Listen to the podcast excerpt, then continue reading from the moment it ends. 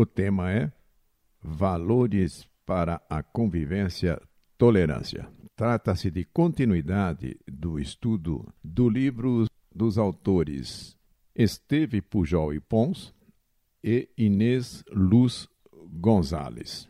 Consideremos de início o que devemos entender por tolerância. Segundo os autores do livro Valores para a Convivência, é suportar. Quando nos referimos a tolerar, podemos entender esta palavra no sentido pobre ou no sentido rico. O sentido pobre, escasso, mínimo, precário, débil, significa suportar, ter paciência ante os erros e as falhas alheias. Não agredir o que pensa diferente de nós, deixar em paz a pessoa que nos ofende não nos irritarmos com a diferença. Oxalá todo mundo tivesse pelo menos esse tipo de tolerância. No sentido rico, pleno, profundo, forte, significa reconhecer o pluralismo, respeitar a diversidade, compartilhar as diferenças com os demais como algo positivo, benéfico, enriquecedor. Fica claro que, no segundo sentido, a tolerância não é a atitude do fraco, do paciente, do incapaz, do tímido, do pusilâmine, do resignado, do impotente, nem tampouco do valentão, do pedante, do indiferente, do elitista, do superior, do depreciativo. Os Estados-membros da Organização das Nações Unidas para a Educação, a Ciência e a Cultura reunidos em Paris para a 28ª reunião da Conferência Geral de 25 de outubro a 16 de novembro de 1995, aprovaram a Declaração de Princípios sobre a Tolerância. Segundo a declaração, temos o seguinte: a tolerância é o respeito, a aceitação e o apreço da riqueza e da diversidade das culturas de nosso mundo, de nossos modos de expressão e de nossas maneiras de exprimir nossa qualidade de seres humanos. É fomentada pelo conhecimento, abertura de espírito, a comunicação e a liberdade de pensamento, de consciência e de crença. A tolerância é a harmonia na diferença. Não é só um dever de ordem ética, é igualmente uma necessidade política e de justiça. A tolerância é uma virtude que torna a paz possível e contribui para substituir uma cultura de guerra por uma cultura de paz. A tolerância não é concessão, condescendência, indulgência. A tolerância é, antes de tudo, uma atitude ativa, fundada no reconhecimento dos direitos universais da pessoa humana e das liberdades fundamentais do outro. Em nenhum caso a tolerância poderia ser invocada para justificar lesões a esses valores fundamentais. A tolerância deve ser praticada pelos indivíduos, pelos grupos e pelo Estado. A tolerância é o sustentáculo dos direitos humanos, do pluralismo, inclusive o pluralismo cultural, da democracia e do Estado de Direito. Implica a rejeição do dogmatismo e do absolutismo e fortalece as normas enunciadas nos instrumentos internacionais relativos aos direitos humanos. Em consonância ao respeito dos direitos humanos, praticar a tolerância não significa tolerar a injustiça social, nem renunciar às próprias convicções, nem fazer concessões a respeito. A prática da tolerância significa que toda pessoa tem a livre escolha de suas convicções e aceita que o outro desfrute da mesma liberdade. Significa aceitar o fato de que os seres humanos, que se caracterizam naturalmente pela diversidade de seu aspecto físico, de sua situação, de seu modo de expressar-se, de seus comportamentos e de seus valores, têm o direito de viver em paz e de ser tais como são. Significa também que ninguém deve impor suas opiniões a outrem. Esteve e Inês se valem de histórias, de fábulas, de contos, para ilustrar os temas que abordam em seu livro, especialmente por direcionar este livro para a educação de crianças e de jovens. E aqui temos para analisar a questão da tolerância um conto muito sugestivo, cujo título é Os Sete Cavaleiros das Cores. Era uma vez, há muitos anos, o reino das cores, em que havia sete cavaleiros. o vermelho, o laranja, o amarelo, o verde, o azul, o anil e o violeta. Todos eram valentes, ousados e orgulhosos de sua cor. O cavaleiro vermelho dizia muito satisfeito: Minha cor é a mais bonita. Olhe o fogo, as cerejas e os morangos, e aquelas rosas vermelhas que parecem uma chama viva. A vida é vermelha como lábios para beijar.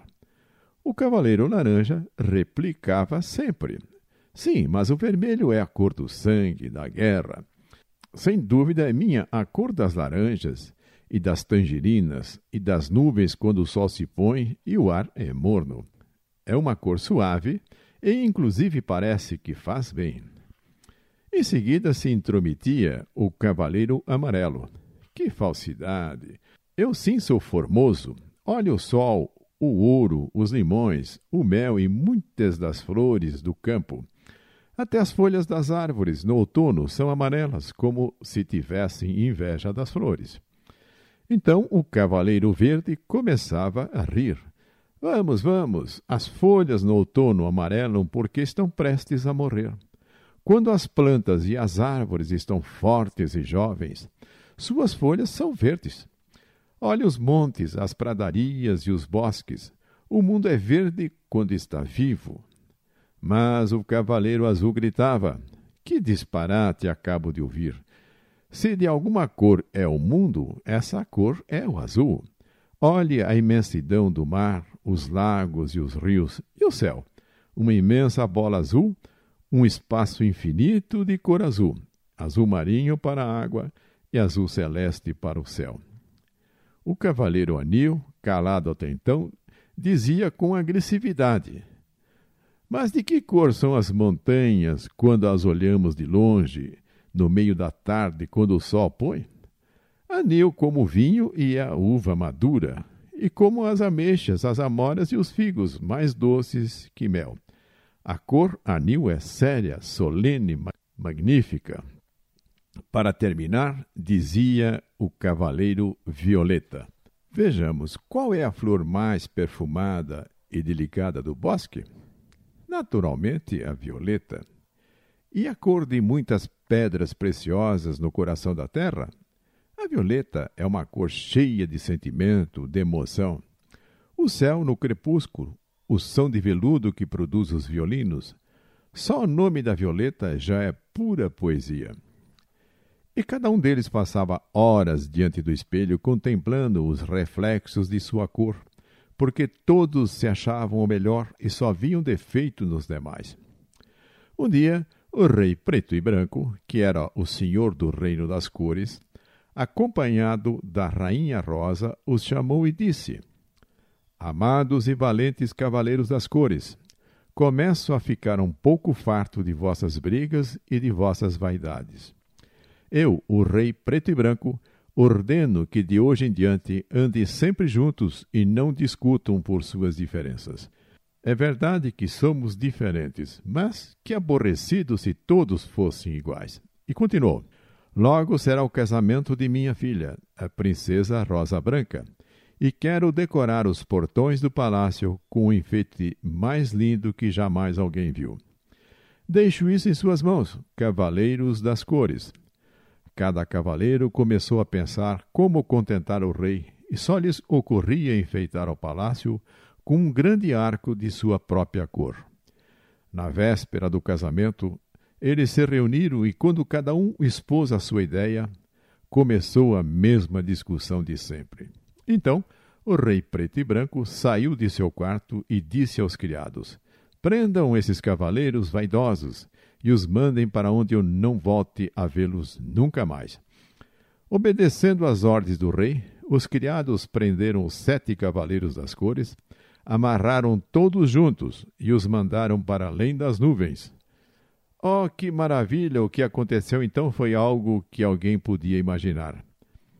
Ali, mais alto que as nuvens, formou-se o arco mais bonito e esplendoroso que alguém jamais havia visto o arco-íris. Todos os cavaleiros, cada um com sua cor, mas junto com os demais. No país inteiro, todos os olhos se voltavam para o céu maravilhados. Ah, que arco de cores, que cores tão diferentes, e que formosas todas juntas!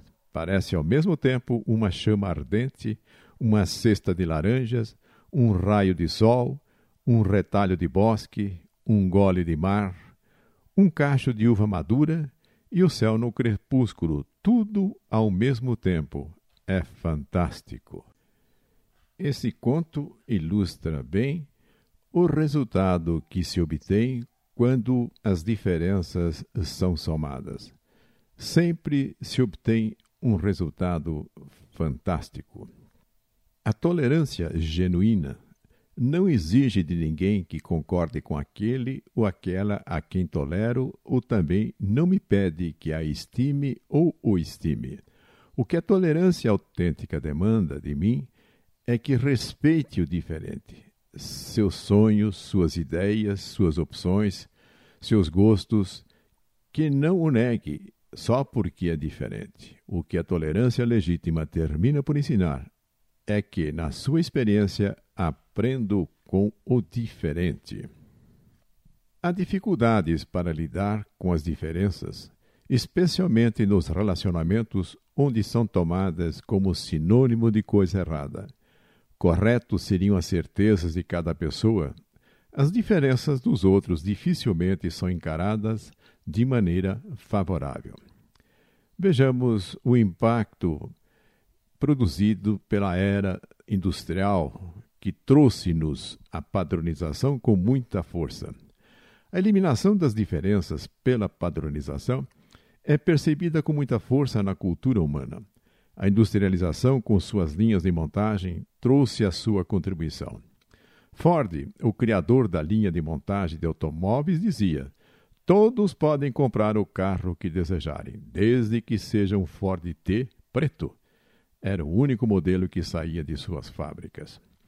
Isto não significa desconsiderar a importância desse método de produção. Entretanto, o conceito de padronização acabou por envolver outros aspectos da vida nos quais ele não é desejável. A uniformização das pessoas pelas roupas que usam pode ser encarada como uma forma de repressão que visa anular as individualidades. Até pouco tempo, a população chinesa usava o mesmo tipo de roupa. Felizmente, já não prevalece o cinza, as cores estão de volta.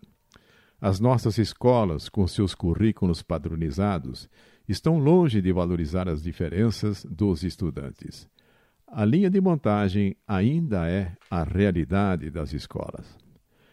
Com todo o nosso interesse, devemos evitar o exemplo de Procusto o grande desafio é valorizar as diferenças nos relacionamentos. Ainda é possível observarmos procedimento próprio de uma figura mitológica conhecida pelo nome de Procusto. Trata-se de criatura muito estranha que tem por hábito deitar as pessoas em uma cama. O seu propósito é ajustar as pessoas ao tamanho da cama. Quando elas são menores, são esticadas, e se maiores, têm as sobras cortadas. Algo semelhante acontece nos relacionamentos. Cada um procura ajustar o outro ao seu tamanho, ou seja, às suas convicções, crenças e preferências. Mudar o outro é tido como uma obrigação, porque as suas diferenças nada mais são que equívocos a serem eliminados. Isso, entretanto, além de todo o desgaste produzido, é impossível de ser alcançado, não é possível mudar as pessoas contra a sua vontade, e nem isso seria conveniente. As pessoas não podem ser invadidas em seu íntimo por serem portadoras de livre-arbítrio. É possível influenciar o outro por ações e palavras, desde que haja aceitação. Contar com a liberdade que permite ao ser humano preservar a sua integridade é algo fantástico.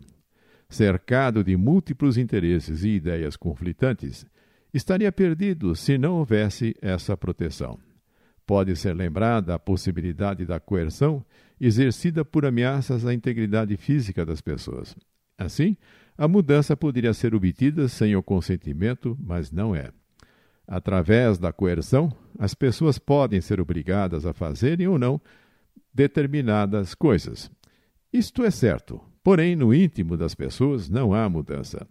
Tão logo cesse a pressão, voltarão às condições originais. o castigo como elemento de educação, falha justamente por isso. Pode alcançar um ordenamento exterior, mas de fato não contribui para a mudança interior das pessoas. A postura de reconhecer e respeitar as diferenças representa fator positivo. Há inclusive vantagens quando estas são incorporadas nos relacionamentos que se desdobram nas famílias, no trabalho e no convívio social. Uma pessoa é realmente tolerante quando tenta compreender os que, na sua opinião, estão equivocados. É tolerante quando se aproxima dos que pensam diferentes dele. É tolerante quando crê que todo mundo tem virtudes e defeitos. É tolerante quando pensa, por sorte somos todos como somos. É tolerante porque está convencido de que na variedade está o prazer. É tolerante porque busca a verdade nos outros. E é tolerante porque gosta de perguntar. Entretanto, uma pessoa será realmente intolerante quando crê que sempre tem razão e que os outros estão errados, ou que se alheia dos que pensam diferente. É intolerante quando professa que há raças ou culturas superiores a outras. É intolerante porque quer que todo mundo pense igual, igual a ele, é claro. Ou então quando diz: o único bom sou eu. É intolerante quando diz que há excessivas formas de pensar. Ou então crê que a liberdade é um mal. E por fim, é intolerante porque não quer escutar. Boutros Boutros Ghali, sexto secretário-geral das Nações Unidas da ONU, disse: A tolerância é o respeito pela diferença através de nossa humanidade comum. E temos também afirmação de Federico Maior Zaragoza, político espanhol e ex-diretor-geral da Unesco. A partir de hoje, na consciência e no comportamento de todos nós, a tolerância há de ser entendida no seu sentido forte. Não se trata só da aceitação do outro na sua diferença, mas da orientação para o outro para conhecê-lo melhor e para que cada um se conheça melhor através do outro, para compartilhar com ele, para oferecer-lhe o gesto da fraternidade e da compaixão, porque os valores universais que pertencem a todos se enriquecem com a especificidade preciosa de cada cultura e de cada língua e com a insubstituível criatividade de cada pessoa. E temos ainda Cícero, filósofo romano, que disse: Todo mundo acha bonito o que é seu. Quando abordamos esse valor inestimável que é a tolerância, devemos considerar de uma maneira toda especial a contribuição que nós recebemos de nosso Mestre Jesus. Sem a tolerância. É impossível colocarmos em prática o seu ensinamento maior, que diz para nós amarmos o próximo. Quando Jesus solicita amar o próximo, ele procura fazer uma distinção clara entre aquilo que nós somos e aquilo que nós fazemos. Se não fizermos essa distinção, sempre iremos tomar aquilo que as pessoas fazem de errado de uma forma intolerante que vai impedir colocarmos em prática o ensinamento de amar o próximo. Amar o próximo não significa aprovar aquilo que as pessoas fazem, mas é, entretanto, criarmos um espaço de paz, de harmonia e tranquilidade para que possa haver uma compreensão e entendimento a respeito daquilo que as pessoas fazem. Temos que acrescentar ainda, como elemento fundamental para que nós possamos desenvolver a tolerância em relação aos outros, o atendimento ao ensinamento de Jesus, que pede para que nós não julguemos.